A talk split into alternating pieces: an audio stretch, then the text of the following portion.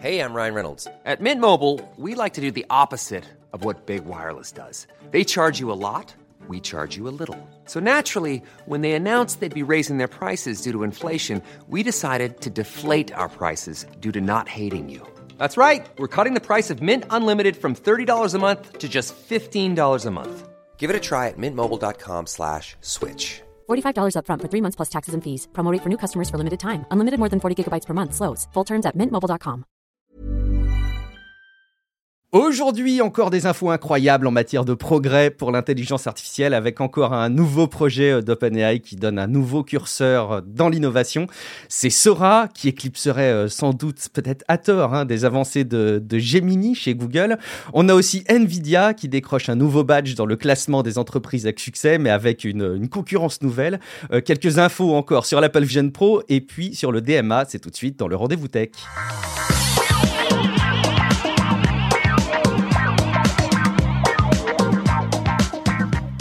Bonjour à toutes et à tous, nous sommes en février 2024 et c'est l'épisode 553.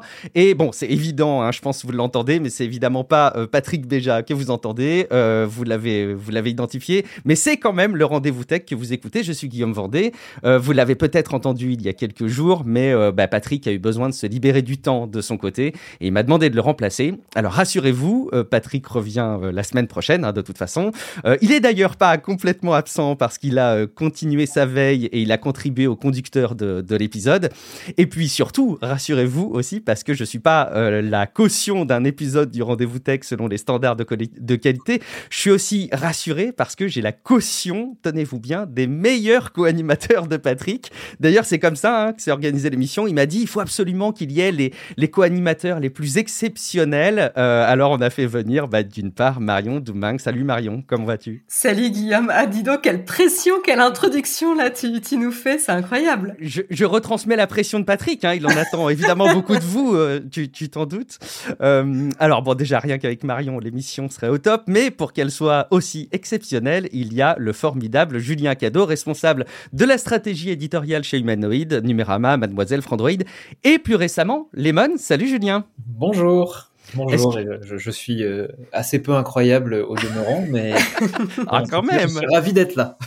Bah, le, plaisir est partagé. On a des choses vraiment dingues en matière d'intelligence artificielle dont on va pouvoir parler. Vraiment, l'actu montre à quel point c'est un domaine qui euh, bouge très vite, euh, qui profondément évolue de jour en jour. On va, on va en reparler. Je sais pas si tu voulais toucher un, mot, Julien, de l'acquisition de, de, Lemon chez, chez Humanoid. C'est une nouvelle corde à votre arc?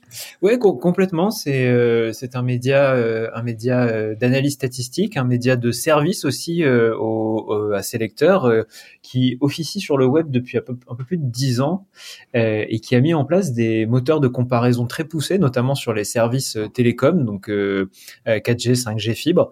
Et en fait, pour nous, comme c'est une de nos, un de nos piliers, la, recommandation côté Frandroid notamment, et eh ben ça a été un, enfin ça a été un, match assez évident et on est très content de, bah, de pouvoir proposer ces services-là au sein du groupe. Alors évidemment, on va les faire évoluer, on va leur donner euh, la patte humanoïde que certains et certaines connaissent.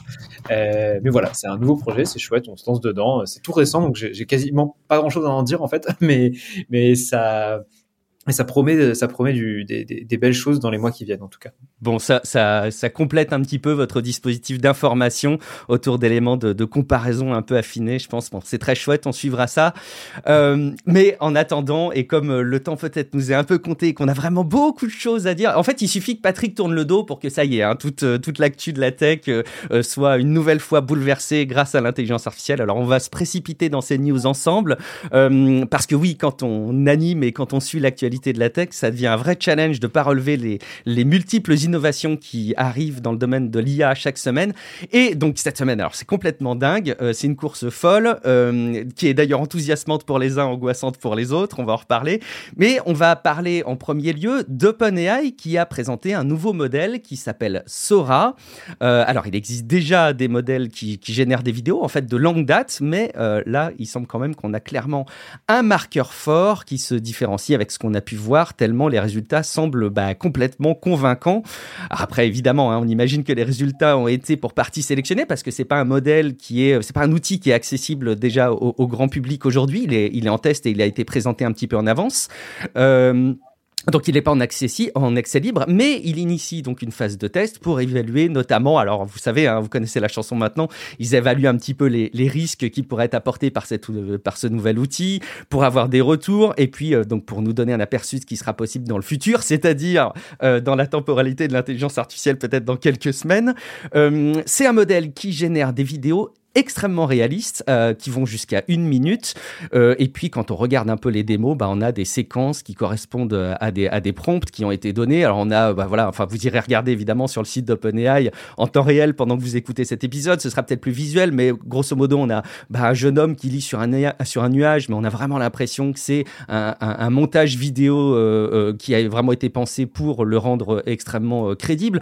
des bateaux pirates à la surface d'un café qui flottent de manière extrêmement euh, cohérente, euh, des poissons origami, des paysages euh, façon captation de drone avec des vagues en bord de mer, des séquences à la manière d'une bande-annonce. Et en fait, vraiment, le point commun de toutes ces vidéos, c'est qu'elles sont d'une part d'une qualité visuelle bah, très, très élevée, très avancée par rapport à ce qui se fait aujourd'hui et puis, on a même parfois des successions de plans qui gagnent, euh, qui, qui, gardent une certaine, une certaine cohérence. Et surtout, tout au long de la vidéo d'une minute, euh, bah, on a vraiment une cohérence. Là où il y a d'autres modèles qui se prêtaient à l'exercice, qui subissaient euh, des véritables artefacts, bah là, le, vraiment, la, la restitution de la vidéo est, est très, très cohérente et très convaincante à la limite, j'irais dire, euh, euh, avant, on avait dans la génération d'images euh, par intelligence artificielle des petits artefacts que vous connaissez bien avec des mains à huit doigts, des dents trop nombreuses dans les sourires des gens, etc. Ça a été corrigé. Eh ben, en matière de vidéo, il y avait plein de petits artefacts qui continuent à arriver, qui étaient du même ordre. C'était probablement beaucoup plus difficile que pour générer des images statiques, cohérentes. Et là, ça a été visiblement pas mal euh, réglé, en tout cas ça a beaucoup avancé.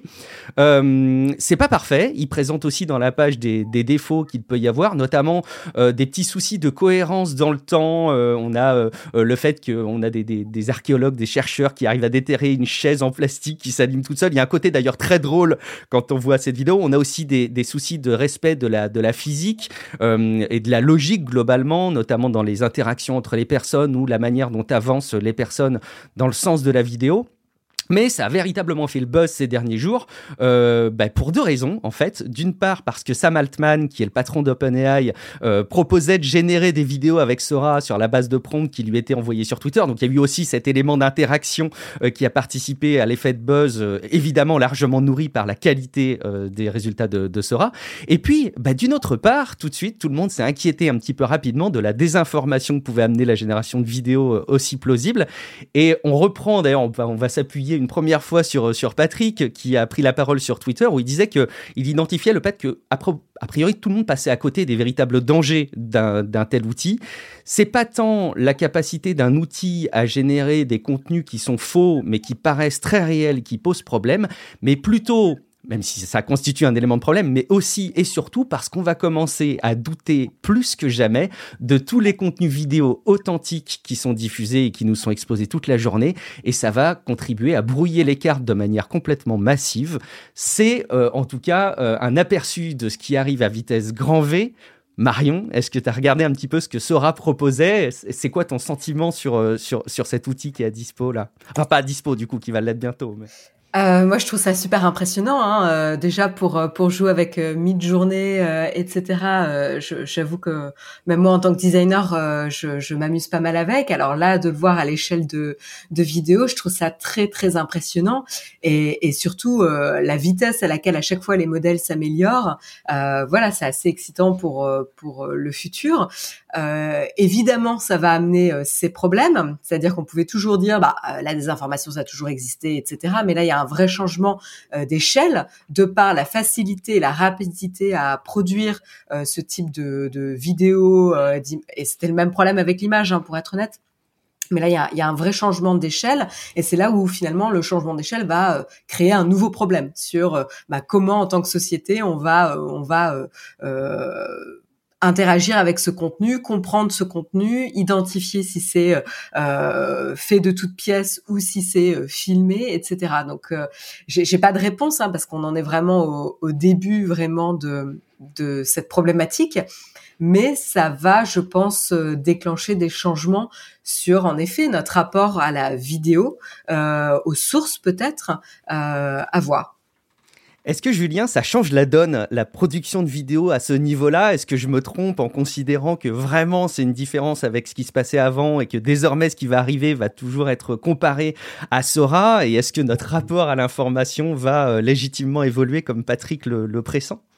J'ai deux angles là-dessus qui, m'intéressent. Euh, j'ai lu ce que Patrick avait dit et il y a un côté où, je suis d'accord dans le monde où tout ça est, est fonctionnel. Il y a un autre où euh, je me méfie un petit peu des, de, ces, de ces algorithmes euh, un peu trop euh, en mode démo aujourd'hui.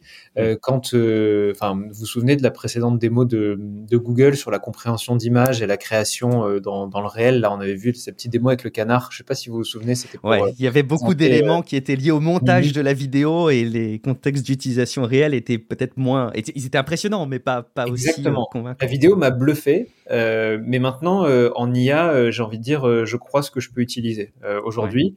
Et je ne peux pas utiliser Sora il y a peut-être des bonnes raisons derrière, mais il y en a peut-être aussi des mauvaises. Euh, comme tu le disais, il montre que ce qui marche. Euh, on ne sait pas ce qui ne marche pas. Du coup, c'est assez facile de faire du cherry picking sur les sur les comment dire les, les, meilleurs prompts qui ont été envoyés sur Twitter et de trouver le, le meilleur qui va qui va fonctionner. le deuxième point, donc déjà petit 1, je ne sais pas si ça si ça fonctionne et du coup, je suis un peu moins effrayé côté côté société parce que créer de la vidéo, ça reste quand même du coup quelque chose de, euh, disons, de, de, de, compliqué. Et jusqu'à Sora, euh, c'était assez inaccessible. Et Sora ne le rend pas plus accessible vu qu'on n'y a pas encore accès. Mais deuxième point qui m'intéresse encore plus, c'est ce que dit euh, euh, Yann Lequin à propos de Sora. Il en a fait un, un post comme d'habitude sur euh, sur Twitter. Donc Yann Lequin évidemment est dans une boîte concurrente. Hein. Il travaille pour Meta. C'est le Chief AI Scientist à Meta, mais c'est quelqu'un que je respecte beaucoup dans ce qu'il raconte parce qu'il a tendance un peu à faire redescendre les gens. Et il a lu le papier, le white paper qui accompagne Sora. Évidemment, il y en a un. et il pointe du doigt que ce que Sora fait, c'est euh, ce qu'il appelle, je, vais schématiser parce que même moi j'ai mes limites hein, dedans, mais de ce que j'ai compris, euh, de la génération de pixels. Et euh, d'après lui, si on se concentre à faire générer des pixels, à la fin, on n'a pas du tout une IA qui comprend ce qu'elle fait et donc qui peut rendre à chaque fois un bon résultat. C'est-à-dire, vous lui dites fait euh, l'image. Moi, je me souviens de la vidéo d'un chat qui avance. vous lui dites ça, elle va pas du tout comprendre ce qu'elle cherche à faire, c'est-à-dire ce que vous cherchez à faire. Elle va pas créer fondamentalement un chat qui avance. Elle va générer des pixels euh, plus ou moins ok avec euh, une. C'est pas une compréhension finalement, c'est un, c'est une cohérence entre les pixels pour recréer cette vidéo. Et ce qu'il dit, c'est que euh, toutes les tentatives de faire euh, la création d'objets en mouvement qui ont eu cette approche de génération de pixels et pas de tentative de faire comprendre à l'IA quel est le sens de la requête et le sens de ce qu'elle crée, euh, toutes les tentatives historiques n'ont pas fonctionné et ont tout échoué. Euh, Est-ce que Sora va réussir à dépasser ça? Bah Ça, c'est encore un, encore un doute et d'après Lequin, euh, pas du tout. Maintenant, donc du coup, c'est pour moi, c'est encore au stade de l'expérimentation.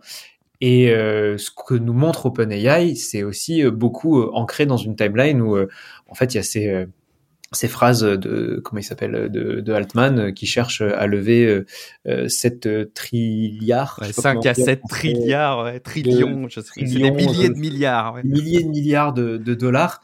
Enfin bref, ils ont aussi un besoin de communication assez urgent et d'en mettre plein les yeux. Ils ont besoin de montrer qu'ils avancent. Euh, voilà, je reste pragmatique et encore sceptique euh, vu les déceptions liées à ce qu'on a annoncé autour de Google. Euh, je, je, préfère voilà garder de la réserve et de la mesure. Bon, on, va, on va prendre des, des, pincettes sur la, sur la sortie de Sora tant qu'on ne l'a pas entre les mains. Tu as raison de, de, souligner qu'il faut être évidemment prudent. Après, il y a, y, a, y a, ce point de, que tu soulèves, Julien, sur euh, la compréhension et, et, ce qui est amené a priori par, par Yann Lequin, qui me semble être un, un, un débat hyper intéressant. Je ne sais pas si euh, c'est vraiment un problème pour Sora euh, euh, sur la base de cette sortie, finalement, que, que le modèle arrive à, à restituer euh, des contenus qui sont très convaincants, qui sont sont d'une qualité graphique importante et qui gagnent en cohérence, moi, ça me paraît déjà un point hyper important finalement que l'IA, elle ne comprenne pas ce qu'elle fait vraiment, mais qu'elle donne l'illusion. Mais comme finalement toutes les intelligences artificielles génératives aujourd'hui le font, parce que ChatGPT ne comprend pas plus euh, ce qu'il restitue, euh, puisque c'est évidemment de, la restitution euh, de succession de tokens et, c'est vraiment de la sémantique. Finalement, est-ce que est-ce que c'est vraiment si grave J'ai l'impression que c'est un, point important. Je trouve pas, ça, je trouve pas ça grave dans le sens où effectivement, comme le précise Lequin, si on cherche à générer de la vidéo, à la fin, ça va marcher avec un, un, un entraînement, euh, euh, enfin avec des entraînements successifs, avec euh, de, de, comment dire des, des, erreurs et des de, comment dire de, de, l'affinage en fait du modèle.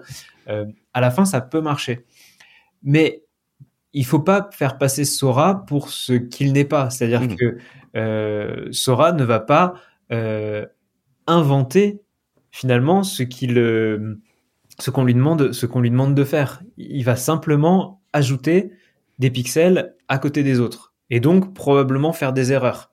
Et jusqu'à un certain point où, euh, et c'est un peu ce que OpenAI est en train de, de, de, faire, hein, et pour ça j'en suis reconnaissant, c'est que euh, ils vont également, et c'est ce qu'ils ont dit en tout cas, watermarker ces vidéos. Mais en fait, est-ce qu'on aura besoin vraiment d'un watermark ou est-ce que euh, ce sera pas assez réel parce que pas assez euh, conceptuel pour être finalement une vidéo qu'on prendra au sérieux? Moi, j'ai pas la réponse aujourd'hui. Je sais que toutes les vidéos qui ont été montrées, il y a un élément qui peut me faire me dire ça, c'est pas c'est pas la réalité. Mhm. Oui, ça, mais ça c'est sûr. Enfin, c'est-à-dire que, euh, en effet, toutes les vidéos qui, ont été montrées ont été euh, sont impressionnantes parce que par rapport à ce qu'on avait pu voir au préalable avec des vidéos euh, générées par intelligence artificielle, bah c'est il y a quand même un, un gap, enfin un écart assez important en termes de qualité. Mais aujourd'hui, c'est très facile encore de de voir qu'est-ce qui a été généré quand même. Il y a des aberrations, enfin il y a des, des, mm. des incohérences, etc. Euh, maintenant, euh, et, en effet, je pense que la communication de de OpenAI et de Sam Altman, elle, elle, elle vraiment, elle surfe sur ce que tu mentionnais, Julien, sur le fait qu'ils sont en recherche de levée de fonds. Donc, ils ont besoin de faire rêver et de se projeter sur ces pourquoi on fait une, cette levée de fonds, pourquoi on veut des, des processeurs toujours plus puissants pour euh, faire tourner les modèles, etc. Ben c'est parce qu'on est en train de travailler sur euh, aussi ces enjeux de vidéo qui évidemment requièrent encore plus euh, de, de, puissance. donc c'est clair que tant qu'on n'a pas la main dessus et tant qu'on peut pas l'essayer, on peut pas savoir combien c'est plus facile de, de faire de la vidéo avec de l'intelligence artificielle versus une production. Mais il est clair que la vision, c'est quand même de simplifier la production de vidéos.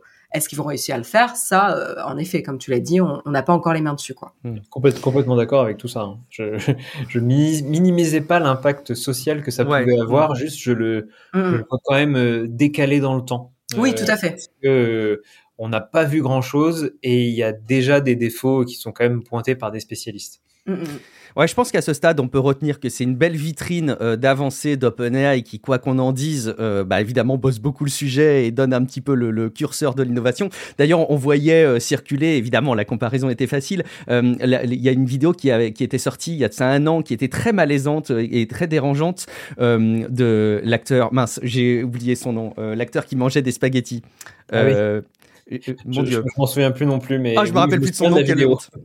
Heureusement qu'on. Enfin, c'est dommage qu'on soit pas en, en, live sur Twitch puisqu'on nous aurait corrigé, mais il mangeait des, des spaghettis. Et évidemment, euh, il y a la nouvelle, il y a cette nouvelle séquence qui a été reproduite euh, avec euh, les technologies de Sora et c'est évidemment beaucoup plus convaincant euh, et c'est hyper crédible. Et donc l'idée, c'est juste de considérer le fait qu'il y a une grosse innovation et que c'est une belle vitrine pour OpenAI.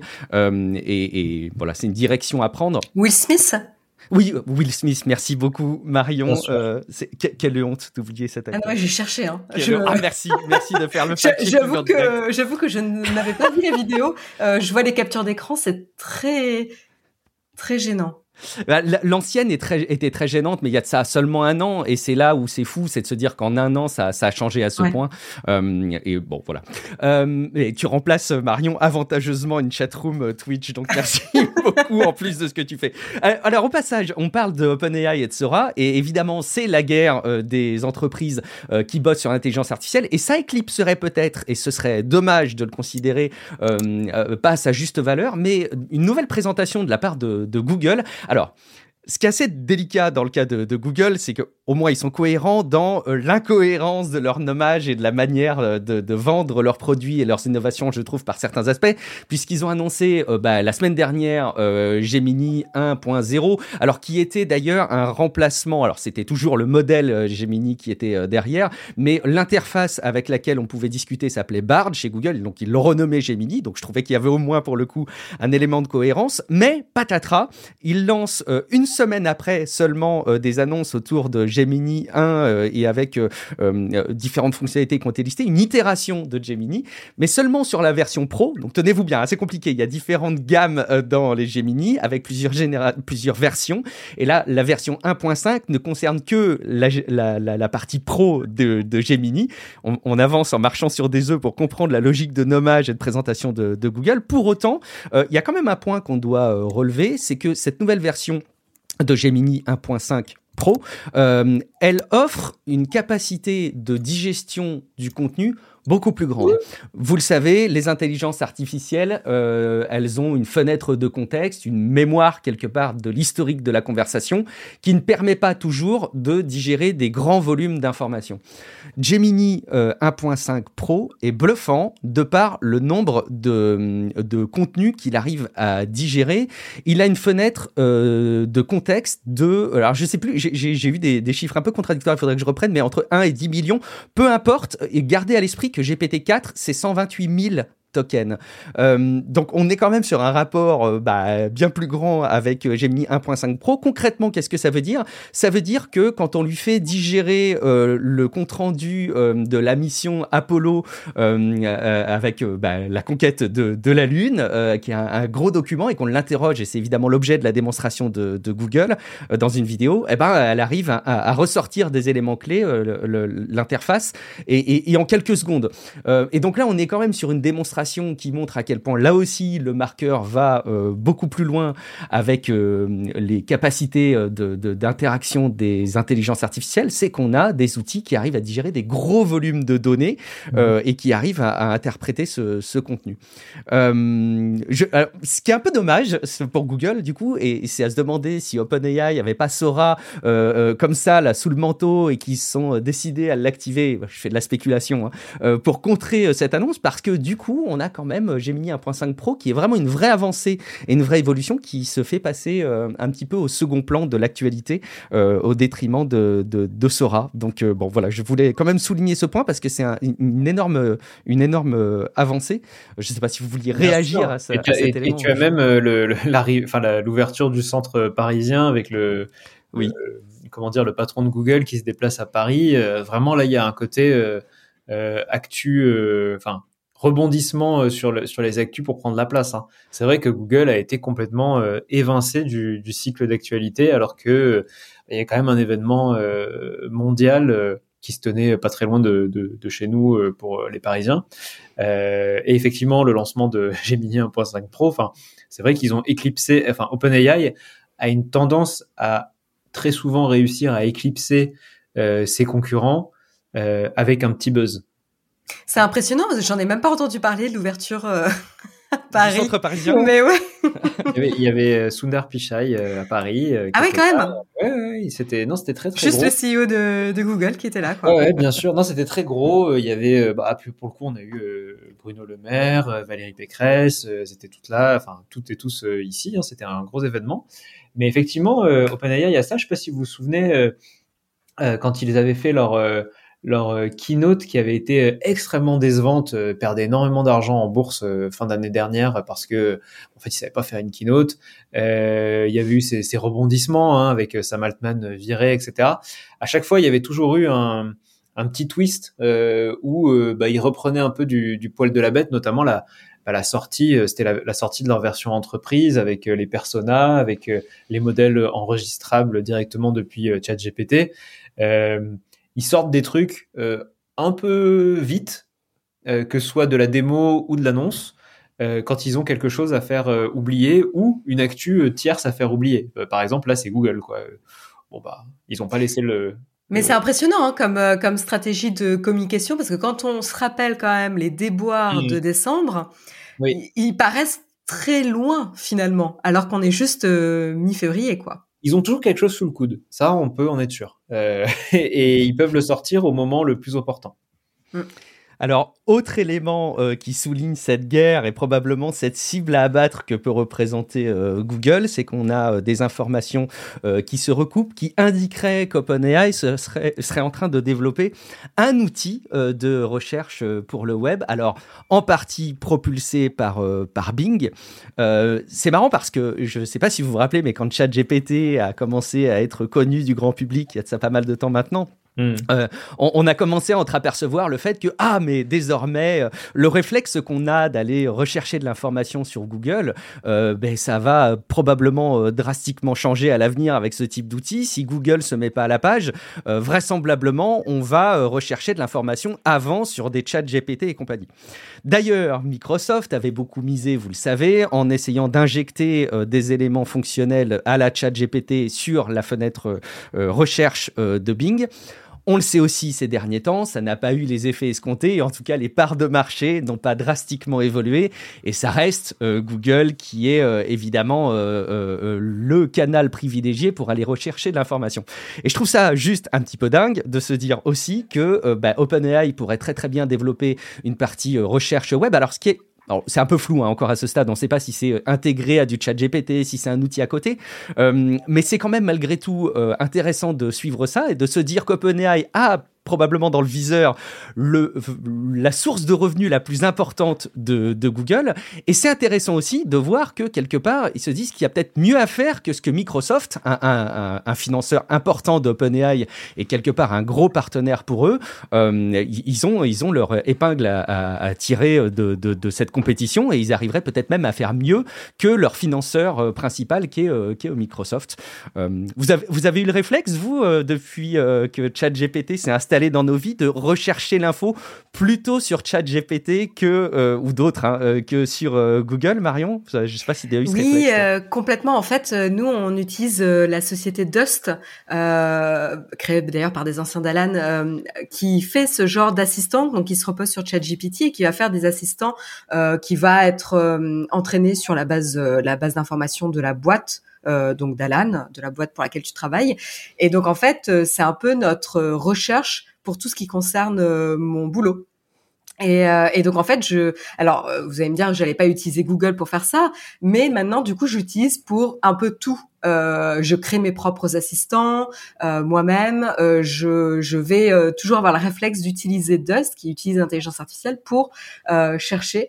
Alors pas pour tout complètement, mais de plus en plus.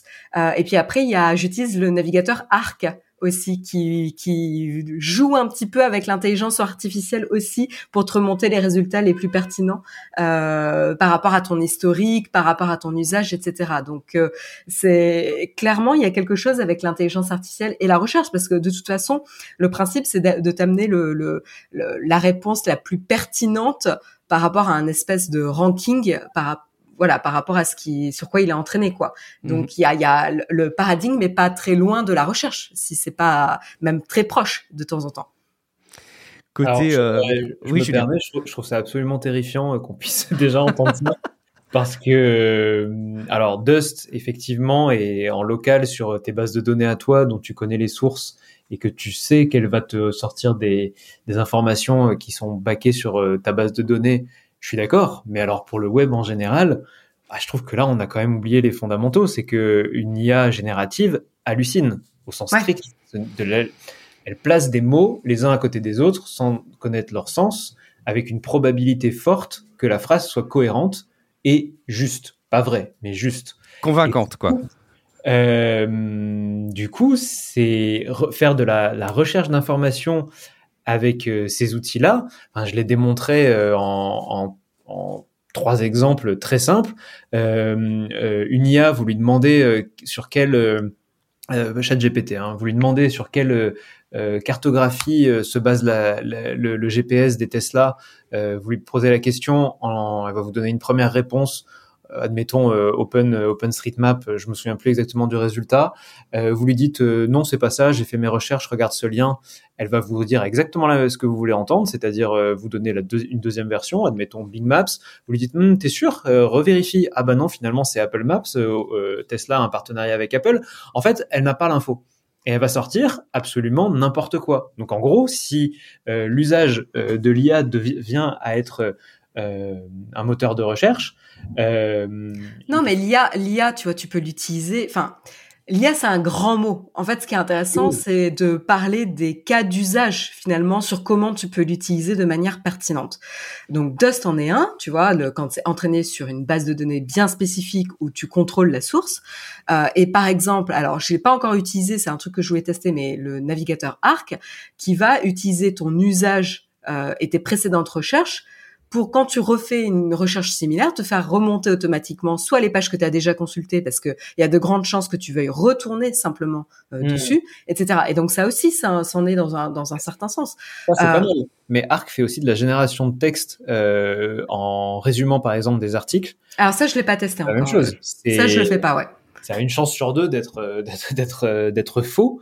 Et en fait, ce réflexe, pour moi euh, s'il est pris, pour le coup, on se dirige vers une catastrophe informationnelle parce que même s'il est bon, le nombre d'articles faux qu'on trouve sur Internet aujourd'hui, euh, sur le web en général, euh, est très élevé. Et si les IA sont nourries avec des informations fausses et qu'elles recrachent même en étant euh, sincères des informations fausses, euh, vous avez un problème d'accès à l'information qui est, colossal, qui peut être réglé uniquement avec la citation de la source. Mais bon, il faut avoir le réflexe d'aller voir ce sur quoi l'IA euh, euh, s'est appuyé pour sortir sa réponse. Mais c'est un problème qu'on a déjà aujourd'hui. Enfin, en me faisant un peu l'avocat du diable, euh, aujourd'hui, quand tu fais une recherche sur Internet, ben comme il y a des sites Internet qui qui ont qui affichent des fausses informations et des sites Internet qui affichent la mauvaise information, enfin de la bonne, bah il faut savoir faire le tri entre ça et ça. La, la difficulté, c'est que ça met une distance supplémentaire entre vérifier la source et la réponse qu'on te donne, quoi. Et c'est ça, en effet. Le, ouais, je, te rejoins complètement. Dans le cas 1, tu as une, une, une, éducation aux médias qui peut être euh, simple, hein, c'est dire, euh, enfin, aux médias, plus j'ai envie de dire, plus une éducation à l'information qui peut être simple. Euh, dans le cas 2, euh, c'est-à-dire le cas euh, faire chercher de l'information par ChatGPT, tu n'as pas l'accès à sa source. Tu dois croire ce qu'il raconte parce que les sources, il les met de manière euh, enfin, c'est des deals qui sont en train d'être signés. Je sais que le groupe euh, Axel Springer aux États-Unis, euh, en Allemagne, a commencé. Il y a des deals qui se négocient aux États-Unis mais c'est, c'est très faible par rapport à l'intégralité du web et la plupart des choses que je cherche ou que je génère de mon côté, euh, euh, j'ai absolument pas accès à la, à la source, ce qui me, ce qui moi, à, à titre personnel, me, me fait me dire qu'on on, on tu as raison de dire qu'un moteur de recherche est déjà un masque euh, et déjà euh, peut te perdre. On s'est tous fait avoir par des, des, sites qui arrivent à ranker alors qu'il n'y a strictement rien derrière, on le sait. Mais alors, quand il n'y a même pas euh, la, la, source du site, bah là, on est sur un deuxième niveau de, voilà, de, de crédulité, enfin finalement de confiance euh, qu'on doit donner à la, à la plateforme qui je trouve est, est problématique parce qu'on n'a pas de solution. À date, on n'a pas de solution. Bah, c'est un problème, euh, oui, c'est un problème à la fois de, de deal, euh, comme comme tu le mentionnais avec les deals qu'ils font avec Axel Springer, etc., pour avoir justement des sources euh, qui puissent s'utiliser, euh, et puis aussi un problème d'expérience euh, potentiellement, juste de comment utiliser euh, le, le, service et, et informer que sur tel sujet, bah il y a différentes vues tu vois, euh, surtout si on parle par exemple d'opinion politique, etc.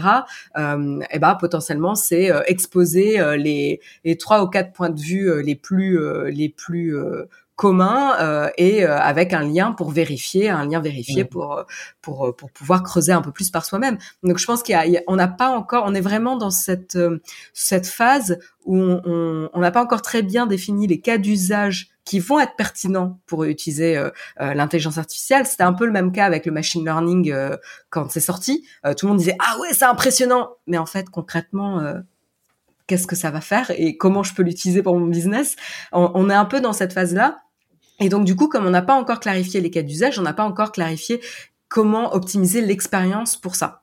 Euh, hmm. Et c'est ça qui est. Enfin, moi, je trouve ça excitant parce que je suis biaisée, je suis product designer, donc euh, je, je, travaille dessus, tu vois. Mais mais euh, mais évidemment, ça peut être flippant parce qu'il peut y avoir des répercussions évidemment très importantes euh, sur la société.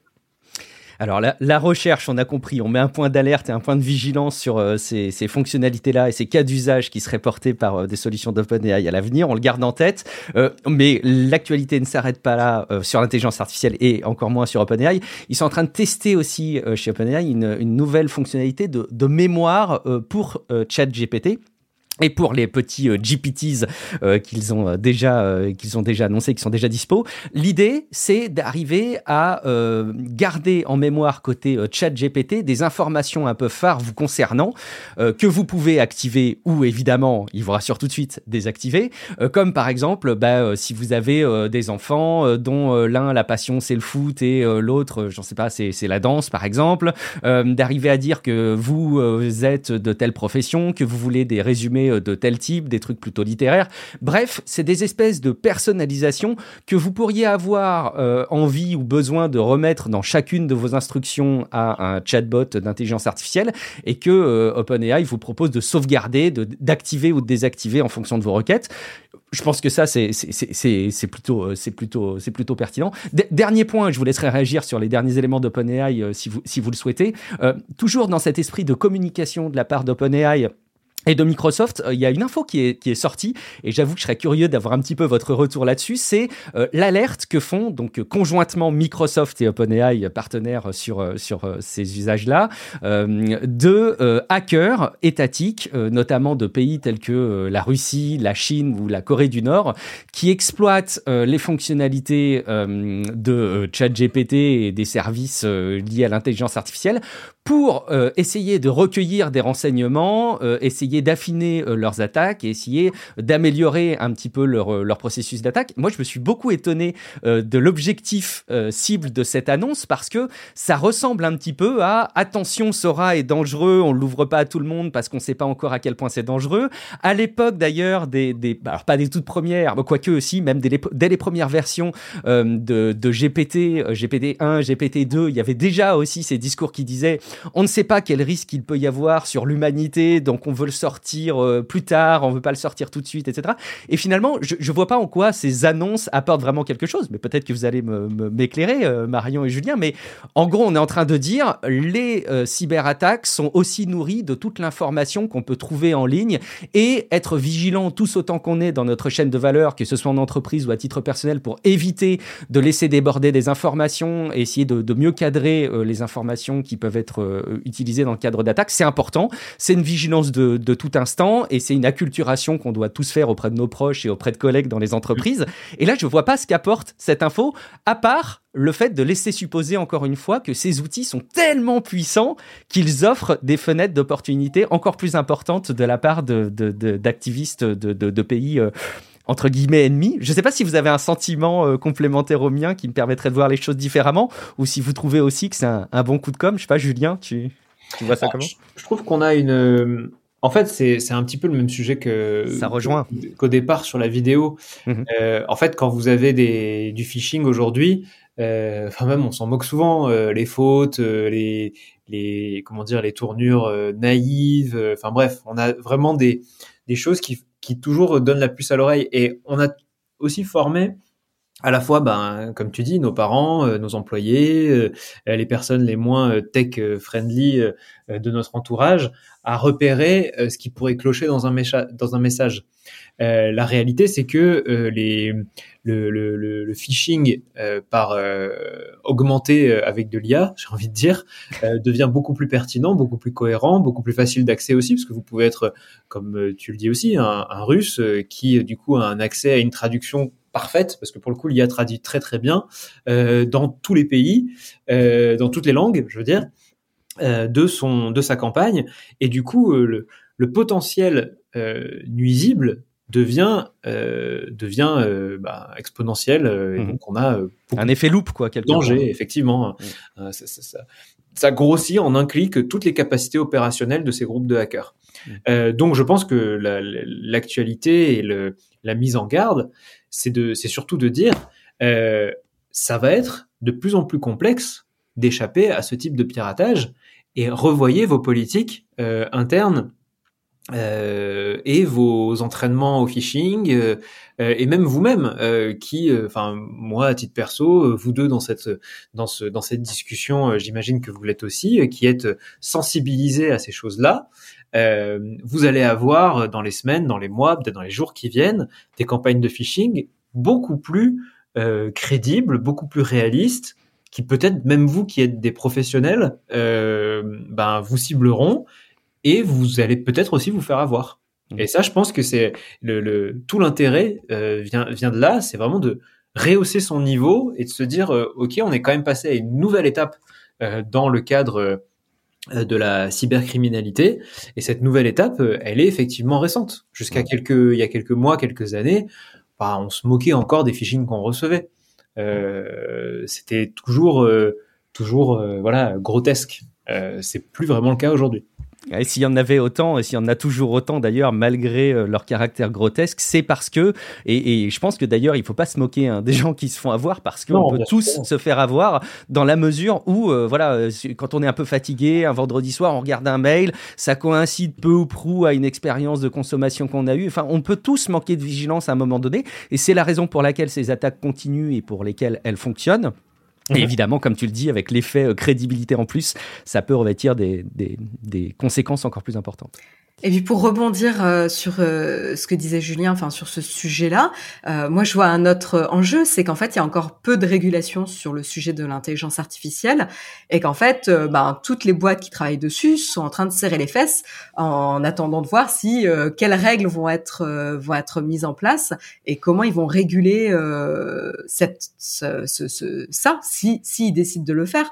Donc en fait de montrer patte blanche et d'avoir d'établir ces espèces de principes sur euh, identifier euh, euh, et agir contre les, euh, les, les, les acteurs euh, qui, qui menacent avec euh, avec l'utilisation de cette technologie, notifier les autres services, euh, collaborer avec euh, avec les parties prenantes et être transparent. Tout ça, pour moi, ça ressemble à on essaye de vous rassurer, on montre patte blanche, nous coupez pas l'herbe sous le pied alors qu'on est en train de, de déployer ce- ce- cette technologie, quoi. Et carrément, carrément. Eh ben, On va voir euh, si euh, les, régulateurs arrivent à s'emparer de ce sujet mieux qu'ils n'ont pu le faire d'autres sujets, ou en tout cas de manière peut-être plus, plus réactive. Je ne sais pas si on, verra, on regardera ensemble. Euh, on va essayer d'avancer parce qu'on a encore plein de petites choses à, dire et, à, et à relayer sur l'actu. On a notamment des infos du côté de Nvidia et c'est directement rattaché sur ce qu'on vient de dire. Ça tombe bien. Il s'est passé un truc important. c'est là aussi un nouveau marqueur des temps. Nvidia a pris la place d'Amazon dans le classement des capitalisations euh, boursières et, même le jour suivant a même pris la place de Google, enfin d'Alphabet.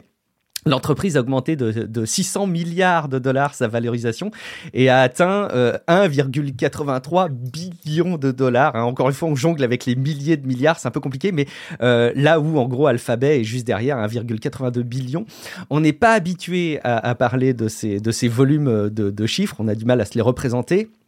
Euh, Patrick, il en parlait la, semaine dernière dans, l'épisode. Euh, OpenAI aurait donc des, plans pour des investissements matériels de 5 à 7 billions. Donc, euh, bah, quelque part, ça donne une idée de ce rapport de taille que peuvent avoir les entreprises dans ce domaine-là. Euh, et puis, euh, donc ça, c'est un point évidemment important, porté par les matériels qu'ils fournissent, qui nourrissent beaucoup les intelligences artificielles. Et puis, on doit parler aussi de Chat with RTX que Nvidia a présenté. Alors, qu'est-ce que c'est Chat with RTX C'est euh, bah, une application de démonstration à ce stade pour installer votre propre chatbot avec intelligence artificielle sur votre ordinateur en local. Donc, il n'est pas du tout branché euh, sur des serveurs. Ça peut fonctionner euh, en, se, déconnectant du web. Alors, il en existe déjà plusieurs. Hein, c'est pas une innovation au sens technique du terme, mais ça offre quand même des perspectives intéressantes dans le cas de l'application de, Nvidia. Bah déjà, c'est assez simple à installer par rapport à ce qui existe parce qu'il faut quand même pas mal bidouiller aujourd'hui.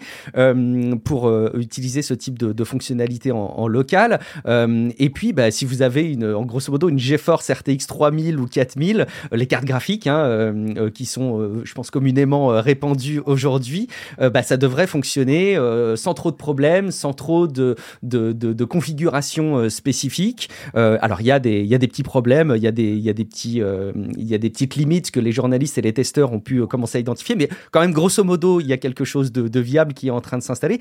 Et surtout, bah, du coup, ça s'installe sur vos documents, enfin, ça peut se brancher sur vos documents en local, sur vos propres informations, euh, et ça peut comprendre vos notes, euh, bah, les testeurs montraient, euh, interpréter les vidéos que vous pouvez avoir, avec des avantages indéniables en matière de, de sécurité. Ça ne veut pas dire qu'ils hallucinent pas eux aussi, mais en tout cas, on sait que la portée de l'information qui est digérée par les intelligences artificielles, c'est ce que vous avez en local.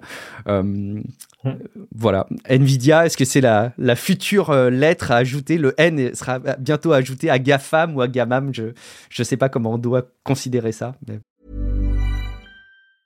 Hey, I'm Ryan Reynolds. Recently, I asked Mint Mobile's legal team if big wireless companies are allowed to raise prices due to inflation. They said yes. And then when I asked if raising prices technically violates those onerous two-year contracts, they said, what the f*** are you talking about, you insane Hollywood ass?" So to recap, we're cutting the price of Mint Unlimited from $30 a month to just $15 a month. Give it a try at mintmobile.com slash switch. $45 up front for three months plus taxes and fees. Promoting for new customers for limited time. Unlimited more than 40 gigabytes per month. Slows. Full terms at mintmobile.com.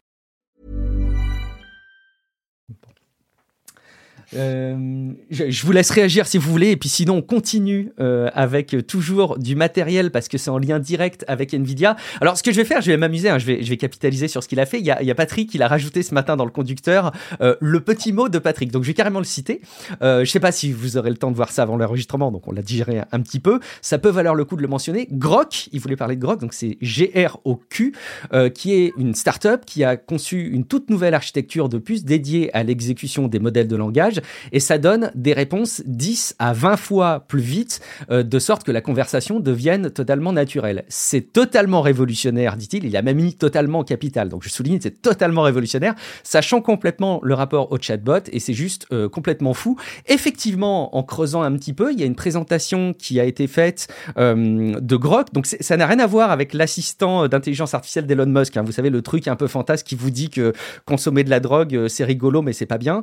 Donc Grok G-R-O-Q, euh, il euh, propose des solutions euh, techniques qui sont grosso modo une autre manière de faire tourner les intelligences artificielles. Aujourd'hui, ça repose beaucoup sur les cartes graphiques, sur les GPU, et donc c'est ce qui explique les excellents résultats en partie de, Nvidia.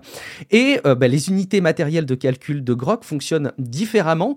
Pour reprendre l'analogie qui est partagée par le, CEO de, de Grok, qui, est, intervenu dans une interview chez, CNN. Euh, grosso modo, il faut considérer que c'est comme si on voulait produire beaucoup de voitures, en gros, de faire tourner des, des, intelligences artificielles, et que si on n'a pas une grande, grande, grande, grande, grande euh, surface de travail avec une usine, bah, on est obligé d'éclater les lignes de production. Et donc, du coup, il y a ces bandes passantes des véhicules qui sont euh, bah, ralenties, et il faut avoir des grosses capacités de mémoire. C'est en tout cas le problème qui est euh, aujourd'hui euh, rencontré avec les cartes graphiques, c'est qu'il y a besoin de transférer beaucoup de mémoire en permanence. Et la manière dont il propose euh, de fonctionner, c'est euh, bah, d'avoir des grosses espaces de digestion euh, de mémoire et qui ne dépendent pas d'une bande passante telle que c'est le cas aujourd'hui avec les GPU. Donc c'est Jonathan Ross qui est à la tête de, Grok, qui est le, créateur d'ailleurs des TPU, les, Tensor Processing Units, qui, sont derrière les, services et les, matériels de Google ça peut accélérer de 10 à 20 fois euh, la réactivité de ces interfaces. Est-ce que c'est un élément, euh, c'est une question rhétorique évidemment Marion, mais est-ce que c'est encore plus convaincant d'avoir une interface qui répond 10 à 20 fois plus vite ah bah euh, oui oui euh, non mais c'est quand on parle de toute façon d'interaction euh, conversationnelle que ce soit en chat ou à la voix euh, de savoir que c'est instantané euh, du coup tu ne sais même pas finalement que que c'est un, un, bot en fait finalement. Ouais. la, la, conversation dans l'interview de CNN il y a une démo hein, en fait qui est faite dans la vidéo vous pouvez la retrouver assez facilement. La, la, la, journaliste discute avec l'intelligence artificielle. Alors il y a la restitution vocale et, et, donc elle est évidemment très performante mais ce qui est bluffant c'est qu'elle pose la question et en temps réel, enfin vraiment à la, à la, fin de la phrase, il y a la réponse. Et si elle la coupe, qu'elle la relance sur d'autres sujets, vraiment la discussion devient extrêmement naturelle. Et c'est évidemment un critère d'engagement hyper bluffant, quoi. Mais tu sais, on avait vu aussi euh, au CES euh, le justement la démo euh, de, de, je crois que c'était Nvidia aussi sur le jeu vidéo où on, on pouvait avoir une conversation naturelle et instantanée avec des NPC, enfin des non-playable characters. Et ça aussi, ça, ça, ça change ton expérience de jeu vidéo complètement en fait. Euh, tu, tu, tu, avais vu Julien vite fait, enfin, je sais pas si ça t'inspire des éléments par rapport à ça. Oui, oui, bien, bien sûr, c'est, enfin, très intéressant et ça montre euh, en termes d'économie aussi que Nvidia, tu parlais de leur euh, croissance en bourse, 600 milliards, c'est ça que tu disais, c'était le chiffre? Ouais, ils ont, ils ont augmenté de 600 milliards, ouais, leur valorisation boursière. Et a un petit effet bulle, comme on le dit, euh, euh, ceci n'est pas une recommandation d'investissement, euh, comme on dit à chaque fois, mais, mais si on trouve une, si, enfin, si on trouve une, une technologie qui les ringardise, euh, parce que l'exécution de leur de leur croissance, elle repose quand même beaucoup sur l'IA. Elle a reposé, mmh. a repoussé avant sur les cryptos, hein, on s'en souvient. Euh, elle repousse, elle repousse aujourd'hui beaucoup sur l'IA. Euh, si tu trouves la techno qui bah, les fait devenir une boîte euh, dont tout le monde peut se passer parce que la techno est, euh, on parle de, de, rapidité, mais aussi peut-être qu'elle est plus accessible, qu'elle est plus euh, plus facilement productible, qu'elle est moins chère. Enfin, tous ces éléments-là peuvent être combinés. Je parlais encore à, à, à une personne la semaine dernière qui, qui s'occupait d'équiper un data center et, et, qui me disait que les, les, les cartes Nvidia les plus les plus puissantes du, du moment, euh, il fallait les acheter au marché secondaire. C'est-à-dire euh, bah, chercher une boîte qui coule ou qui doit revendre euh, pour les, les, les, avoir et équiper des, des nouveaux serveurs. Parce qu'il y en a pas en fait sur le marché. C'est mmh. euh, OpenAI et les partenaires euh, historiques de, de Nvidia euh, enfin, prennent tout. du coup, si tu trouves une techno qui est à la fois meilleure, moins chère et disponible, en fait, tu peux avoir un effet, un effet boule de neige violent sur euh, sur euh, sur Nvidia qui qui serait finalement euh, bah, ringardisé très très vite. Donc oui, ce genre d'infos. Après, il y en a une qui sort toutes les trois semaines. Hein, donc le tueur de Nvidia, maintenant, c'est l'entreprise à abattre. Euh, mais euh, mais le jour où ça existe vraiment, euh, enfin, j'espère qu'Nvidia prendra les, les, bonnes décisions et fera une Apple par exemple et rachètera la boîte quoi. ouais, c'est ce qu'on peut se dire, c'est qu'Nvidia a toutes les bonnes raisons de regarder l'alternative aux cartes graphiques et à se dire, hm, il faut peut-être qu'on sorte le chéquier pour acquérir ça. Ouais, complètement. Enfin, en tout cas, s'ils sont encore dans cette perspective de croissance. Effectivement, effectivement. Allez, on avance du coup pour. C'était le premier sujet phare sur les trois que j'avais identifiés, mais je pense que là, il faudrait mettre plutôt le jingle euh, que Patrick met pour le reste de l'actu pour traiter les autres sujets, tellement l'intelligence artificielle est, massive, mais c'est, très bien. Euh, alors, quelques éléments euh, pour tout plein d'autres sujets que l'intelligence artificielle. On a une temporalité qui est intéressante pour l'Apple Vision Pro, dont on va pas reparler en détail, mais quand même, on a atteint la période un peu cruciale des 14 jours qui suivent la sortie d'un produit et c'est le délai euh, avec lequel euh, bah, on a la possibilité euh, de renvoyer gratuitement et, et, et sans motif le, le, produit à Apple. Euh, et puis, bah, on a vu plein de témoignages sur les réseaux sociaux. Alors attention, hein, quand je dis plein, il faudrait arriver à quantifier ça de manière plus, plus fiable. Mais en tout cas, il y a eu pas mal de témoignages euh, de personnes qui renvoient l'Apple Vision Pro. et c'est intéressant parce qu'on compare assez régulièrement la sortie de l'Apple Vision Pro avec la toute première Apple Watch ou le premier iPhone en disant, euh, bah, enfin voilà, il y avait plein de parallèles à en faire, notamment sur euh, est-ce que ça va convaincre dans les usages, est-ce que les gens sont prêts à adopter ce type de, de produit.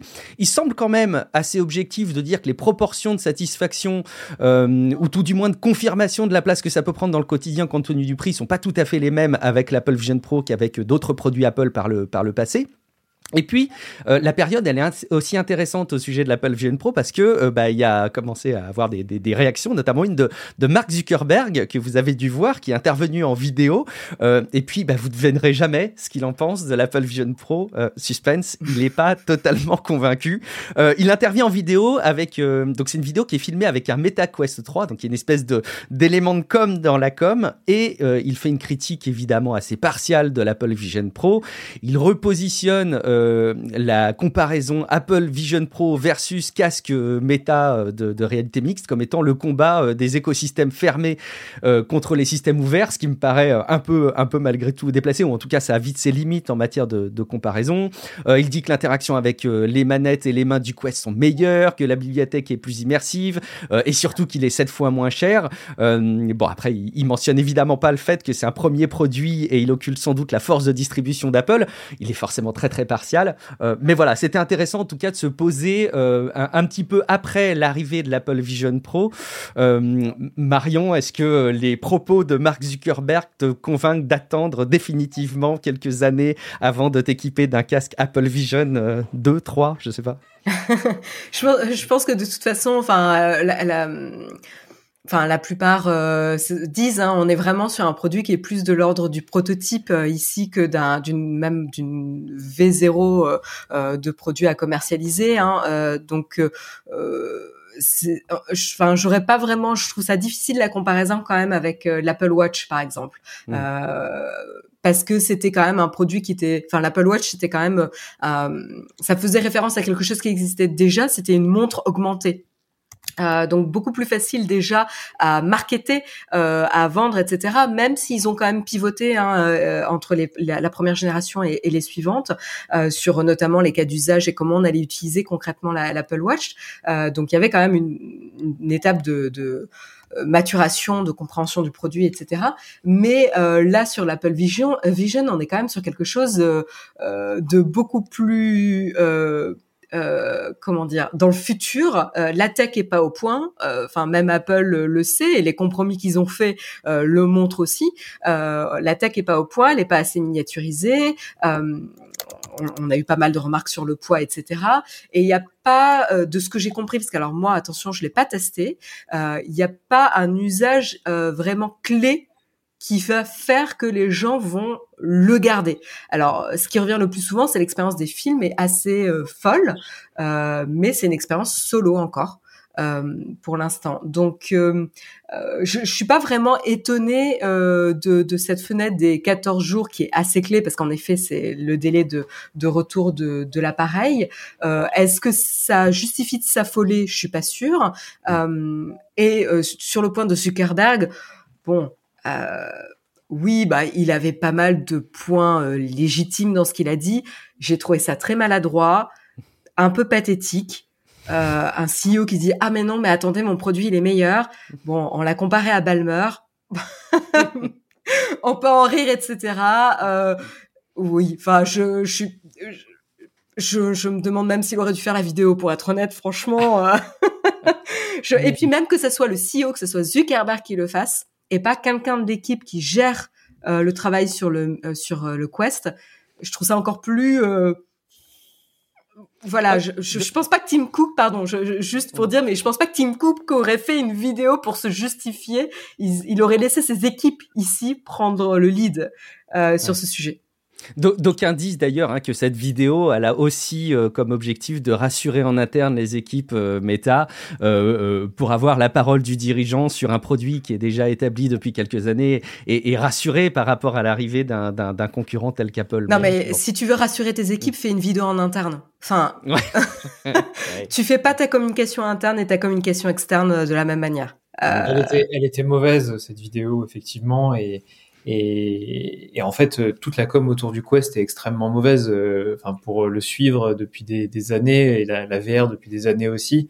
Il euh, faut savoir que le Quest, Quest Pro, Quest 3, euh, c'est des, des, modèles qui ont même pas été présentés à la presse, où il n'y a pas eu de briefing, il n'y a pas eu d'annonce, il y a guère eu de présentation, enfin de, de, de prêt pour des tests ils en ont fait vraiment un, un outil de, de, de, de, seconde zone en termes de, de, marketing et de communication, et ils n'ont jamais présenté d'usage euh, à part des, des, des, gimmicks. Et aujourd'hui, ils se réveillent et ils disent euh, OK, j'ai un concurrent qui a une tech qui euh, est au niveau euh, parce qu'il n'y en avait pas beaucoup, euh, qui euh, a des choses en plus. Donc par exemple le contrôle avec les mains qui bluffe absolument tout le monde, et les mains et les yeux. Faut pas, faut pas oublier. Hein, c'est on, on, sélectionne avec les yeux dans le Vision Pro et pas avec la tête. Et ça c'est quand même un truc qui qui différencie beaucoup les les casques parce que euh, avec un Vision Pro, vous pouvez être euh, assis sur votre chaise de bureau, ne pas bouger, être en repos total de vos muscles euh, et de votre tête et d'avoir uniquement une sélection au doigt et à l'œil. Donc c'est quand même quelque chose en termes du X qui a vraiment choqué absolument tout le monde qui l'a utilisé chez nous parce qu'on en a un hein, depuis le, le, premier jour. On est allé en reportage et on l'a fait essayer aussi à des lecteurs qui sont pas forcément technophiles. Et pareil, hein, c'est la chose qui revient tout le temps. L'UX est incroyable. Et ça, il n'y a aucun casque de réalité virtuelle qui nous a fait cet effet-là. Donc, euh, en fait, on a un peu ce côté, euh, ce côté, euh, oui, regardez, j'existe, quoi. Et ils ont un écosystème aussi. À la différence de Meta, Apple a un écosystème d'applications qui leur qui va au-delà du casque. Voilà, qui a une longueur d'avance du coup. En fait, ça fonctionne au sens où on est dans le casque et on a directement des choses à faire. Ce que j'ai jamais eu dans un casque de réalité virtuelle aujourd'hui, c'est-à-dire que euh, on se pose toujours la question de quelle expérience on va tenter, quel truc on va faire. Bon bah là, si on est chez soi, qu'est-ce qu'on fait? Ben on allume euh, l'application Apple TV ou Disney Plus et on lance un film. En fait, euh, c'est déjà là, ça fonctionne déjà très bien. et tu connais déjà et tu connais déjà parce que tu es familier avec cette expérience. Pour moi, c'est alors encore une fois, je je, l'ai pas testé, mais ça me semblait le, le, le, le point le plus bizarre du Quest, où en fait tu te poses toujours la question mais à quoi je vais l'utiliser si c'est pas du jeu, si c'est Enfin, tu vois, chatter avec ses amis, bon. Euh, et euh, j'en ai parlé à un moment aussi, euh, c'est que finalement Apple est, a une vision très passéiste de la VR aujourd'hui, voire réactionnaire. Hein, c'est que aujourd'hui la, la, la, réalité mixte, comme on l'appelle chez Apple, est quasiment entièrement en 2D et quasiment entièrement pensée comme être une extension de l'ordinateur. Même les écrans ne sont pas courbés. En, les écrans ne sont pas courbés, c'est mmh. des fenêtres plates. Mais, mais mine de rien, ça marche parce que on y est habitué et on sait, on sait ce qu'on voit en fait, et on n'a pas besoin d'un nouveau mode d'interaction avec des objets en 3D euh, qui ne nous servent pas. Par exemple, j'aurais aucun intérêt à euh, me déplacer dans une pièce devant un écran d'ordinateur. J'ai besoin d'être euh, assis à mon bureau et d'avoir effectivement un écran de 110 pouces devant moi. Et là, je trouve qu'ils ont vraiment craqué un truc c'est euh, peut-être cet, entre-deux où l'interface finalement doit s'adapter à, nos habitudes de très longue date. Tu parles d'écosystème, Marion, c'est vrai, mais c'est aussi, euh, euh, au-delà de l'écosystème, c'est l'informatique qu'on fait depuis 30 ans. Ouais, mais ça, me fait penser, tu vois l'approche que tu décris un peu passiste, etc. Ça me fait penser aussi à l'approche d'Apple avec le scomorphisme.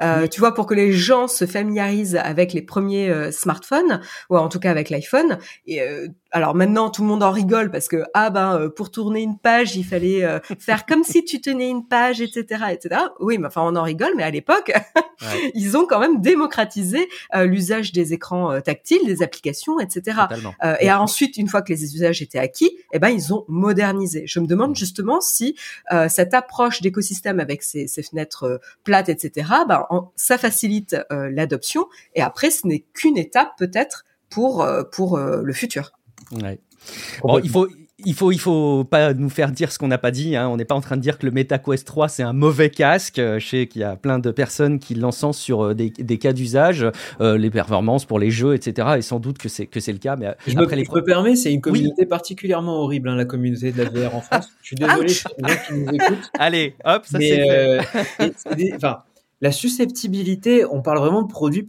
de produits créés par des multinationales milliardaires on parle pas euh, de votre mère, de votre sœur, de votre petit frère. Hein. Ah, comme euh, Julie, il vous rhabille là. Il n'y a pas un attachement à avoir à ces produits-là. Et mais je dis ça parce que on, euh, il y a eu des vrais, des vrais torrents d'insultes et qui vient principalement de la communauté VR française. Euh, il faut redescendre à un moment. C'est des produits technologiques, c'est très bien. Il n'y a pas un gagnant, il n'y a pas un perdant. Et même euh, ce que Nicolas, mon collègue du coup, qui teste le Vision Pro et répète, la concurrence, ça a du bon. Euh, être seul sur un marché, ça n'a jamais marché. Hein. Enfin, ça fait des monopoles et on en, on est, euh, on est très déçu euh, quelques années plus tard. En fait, Facebook a la chance d'avoir Apple en concurrent aujourd'hui. Avant, il y avait personne hein, sur, sur le marché qui était capable de rivaliser avec Facebook. Et c'est déjà un bon, un bon signal, hein, ne serait-ce que pour, pour la VR, etc. C'est un signal qu'ils sont pas tout seuls et qu'il y a quelque chose à craquer, le fait qu'il y ait de la compétition qui arrive. Ça sert à rien d'avoir des réactions euh, très plus fortes euh, parce que un nouveau concurrent est là et qui fait les choses mieux. Euh, au contraire. Enfin, moi, moi je, je, le vis souvent avec, avec dans, dans, une autre communauté qui est celle des, des, personnes qui ont des qui ont des Tesla. Il n'y a pas plus critique et je trouve que pour le coup c'est sain qu'une personne qui a une Tesla envers Elon Musk et envers Tesla. Ouais. Je trouve que c'est pour le coup c'est une communauté qui est assez saine et qui voit les limites de son produit. Mm. Enfin saine. Il y a des gens un peu toujours comme dans toute communauté, mais je je- j'y vois beaucoup plus de critiques que la communauté VR qui je trouve est quand même euh, euh, voilà, facile à s'échauffer quoi. Ouais, d'a- d'a- D'ailleurs, enfin bon, je- on, pourrait, on pourrait en parler des heures et je vais me, et je vais me restreindre, mais Mark Zuckerberg à la fin de la vidéo évoque effectivement l'engouement euh, euh, presque aveuglé euh, des, des, des fans de l'Apple Vision Pro. Il, il- Mm. il évoque les fanboys, bon voilà. Euh, C'est un, un vaste sujet. Alors, et puis pour terminer, je, je voudrais mentionner euh, le- les cas d'usage euh, de hum, la euh, compagnie aérienne Beyond, qui est une, une compagnie aérienne euh, sur les Maldives, euh, qui a annoncé euh, a- euh, des casques Apple Vision Pro et qui va équiper ses passagers. Donc voilà, peut-être une raison de plus euh, d'aller aux Maldives, c'est qu'en plus vous pourrez avoir une expérience avec l'Apple Vision Pro. Euh, c'est d'ailleurs peut-être un cas d'usage hein, qu'on verra, c'est que pour partie, on n'aura peut-être pas tous un casque de ce type-là chez nous, mais pourquoi pas dans des ça, environnements excellent, hein. d'entreprise. Excellent cet usage. Nicolas en a fait les l'essai euh, euh, quand dans son retour de son reportage à New York pour le ramener. Euh, honnêtement, vous passez un voyage en alors si vous n'êtes pas en business, euh, vous, enfin vous connaissez les conditions dans un dans un avion. Hein, c'est pas c'est pas très agréable, même dans un train. Vous avez d'un coup devant vous soit une salle de cinéma, soit un bureau euh, complet euh, que personne ne voit. Vous dérangez incroyable. personne. Enfin, vraiment, ça change l'expérience. hein. Là, pour le coup, euh, le, moi, le cas d'usage, je le vois tout de suite.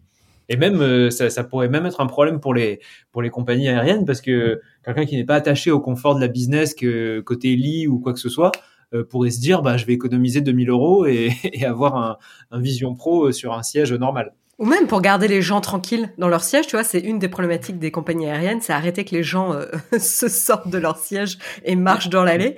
Euh, tu vois, de les garder, euh, de les garder tranquilles si l'expérience est bonne avec un Vision Pro. Tu- pendant les turbulences, tu leur mets des images qui, qui apaisent un petit peu. Bon, on a compris en tout cas un message euh, aux responsables RH euh, chez, chez Humanoid. Euh, Il y a Julien qui a prévu des vacances aux Maldives. Euh, un dernier point, et je sais que le, le timing est, est serré, mais je voulais absolument mentionner ce sujet parce qu'il est important. Il y a un petit point à faire sur le, le DMA parce qu'il restait une confirmation, même si on avait des indices qui laissaient, dans un tout autre registre hein, que la réalité virtuelle, des indices qui laissaient imaginer un, un tel arbitrage. iMessage, donc les, les fonctionnalités de conversation euh, euh, message euh, bleu hein, sur l'iPhone, l'iPad, Apple, etc. Eh ben, on ne savait pas si Apple aurait dû interfacer les iMessage avec WhatsApp, par exemple, ou les messageries concurrentes. Or, Apple a fait valoir que c'était une fonctionnalité, pas une app à part entière, et puis bah, qu'iMessage n'était pas si populaire que ça en Europe. On rappelle, il faut 45 millions d'utilisateurs au minimum pour être pris en compte euh, dans le cadre du, du DMA. Alors voilà, c'est une confirmation qui, qui est faite.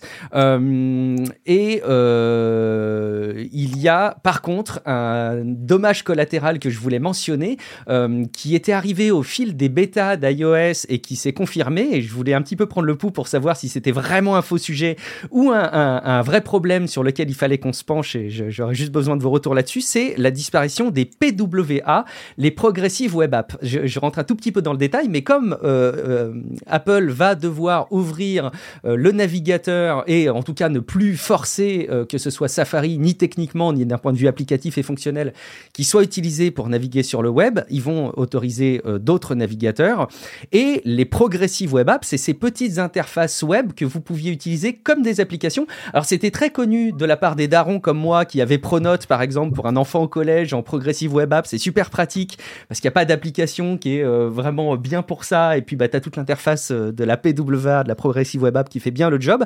Et bah, au fil des bêtas ça a disparu et donc on s'inquiétait de savoir si cette fonctionnalité qui avait évolué au fil du temps et qui avait euh, touché un certain nombre d'utilisateurs satisfaits allait définitivement disparaître. Et ils ont pris la parole en disant que oui oui ça allait disparaître et que c'était pour eux directement lié alors disparaître uniquement pour les appareils Apple en Europe et que c'était directement lié bah, justement à cette ouverture de Safari puisqu'ils ne peuvent plus offrir le même niveau euh, de sécurité euh, parce que bah, ils ne peuvent pas prendre en compte les PWA qui seraient euh, interprétés par les autres navigateurs. C'est un, point de détail peut-être parce qu'il n'y a pas des, milliers, enfin des milliers, il n'y a pas des, des, proportions d'utilisateurs très très fortes qui utilisent sans doute les PWA, mais quand même c'est un retour en arrière et ça laisse entreapercevoir parmi d'autres infos qui tournent autour du DMA que ben, ça pourrait par certains aspects être un peu un coup d'épée dans l'eau, voire même quelque chose qui ne serait pas suffisamment aux yeux de certains euh, euh, des avancées en matière de régulation.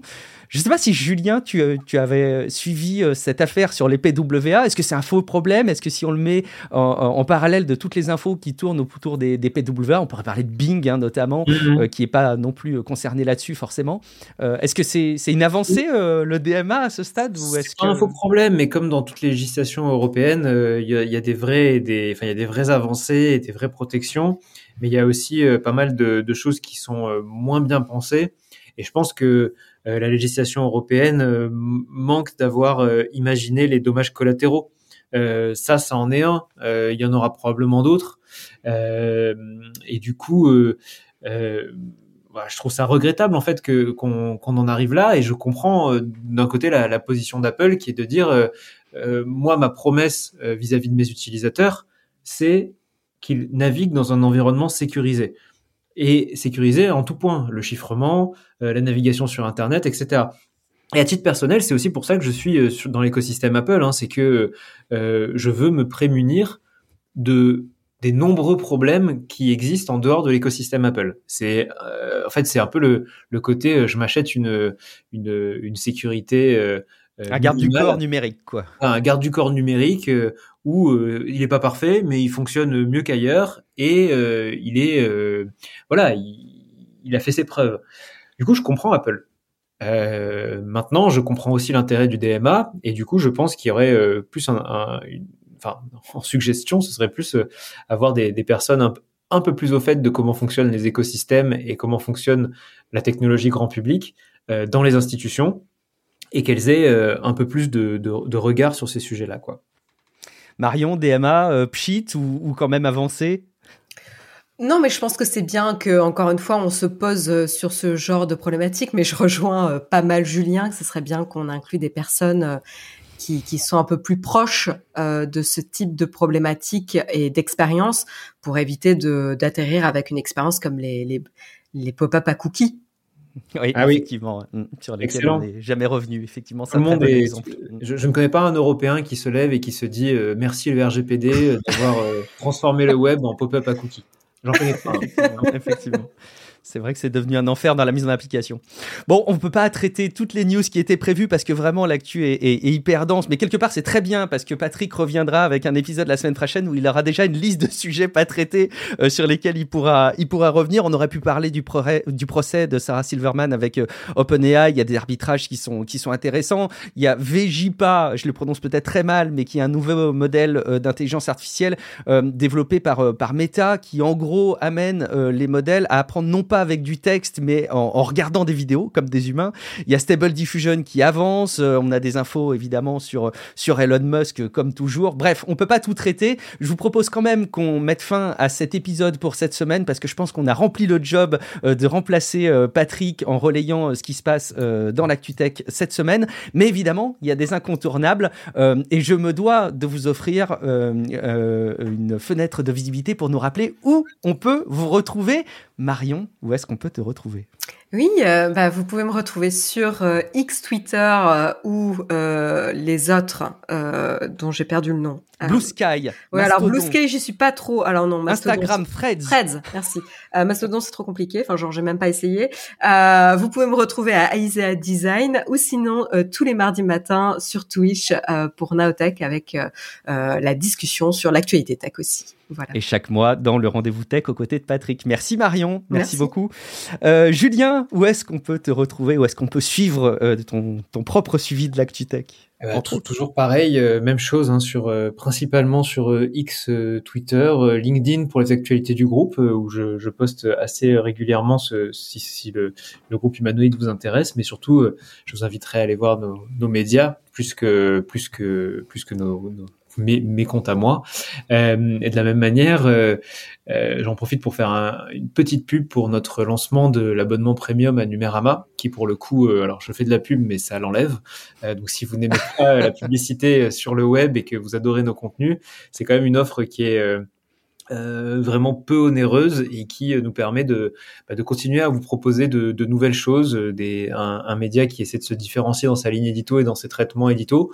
Euh, typiquement, euh, aller récupérer un Vision Pro et vous le faire essayer en avant-première, ça aurait pas été quelque chose qu'on envisagerait ni en termes d'investissement en temps, en budget, si on n'avait pas un abonnement comme ça et qui pouvait nous, nous, nous soutenir. Donc, si vous appréciez ce qu'on fait, c'est une des nouvelles manières de rémunérer notre notre travail et nous permettre de le faire encore mieux.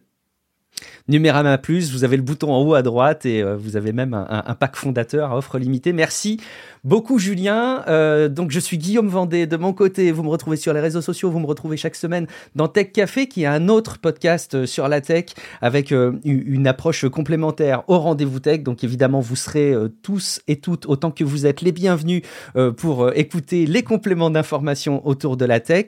Merci beaucoup à tous les deux de m'avoir accompagné pour cet épisode. Et puis au nom de Patrick, merci de m'avoir aussi en son absence pour satisfaire les auditeurs du rendez-vous tech. En attendant on peut se dire au revoir et rendez-vous dans quelques jours pour un prochain épisode de podcast. Ciao à toutes et à tous. Ciao, ciao. Merci à toi. Salut.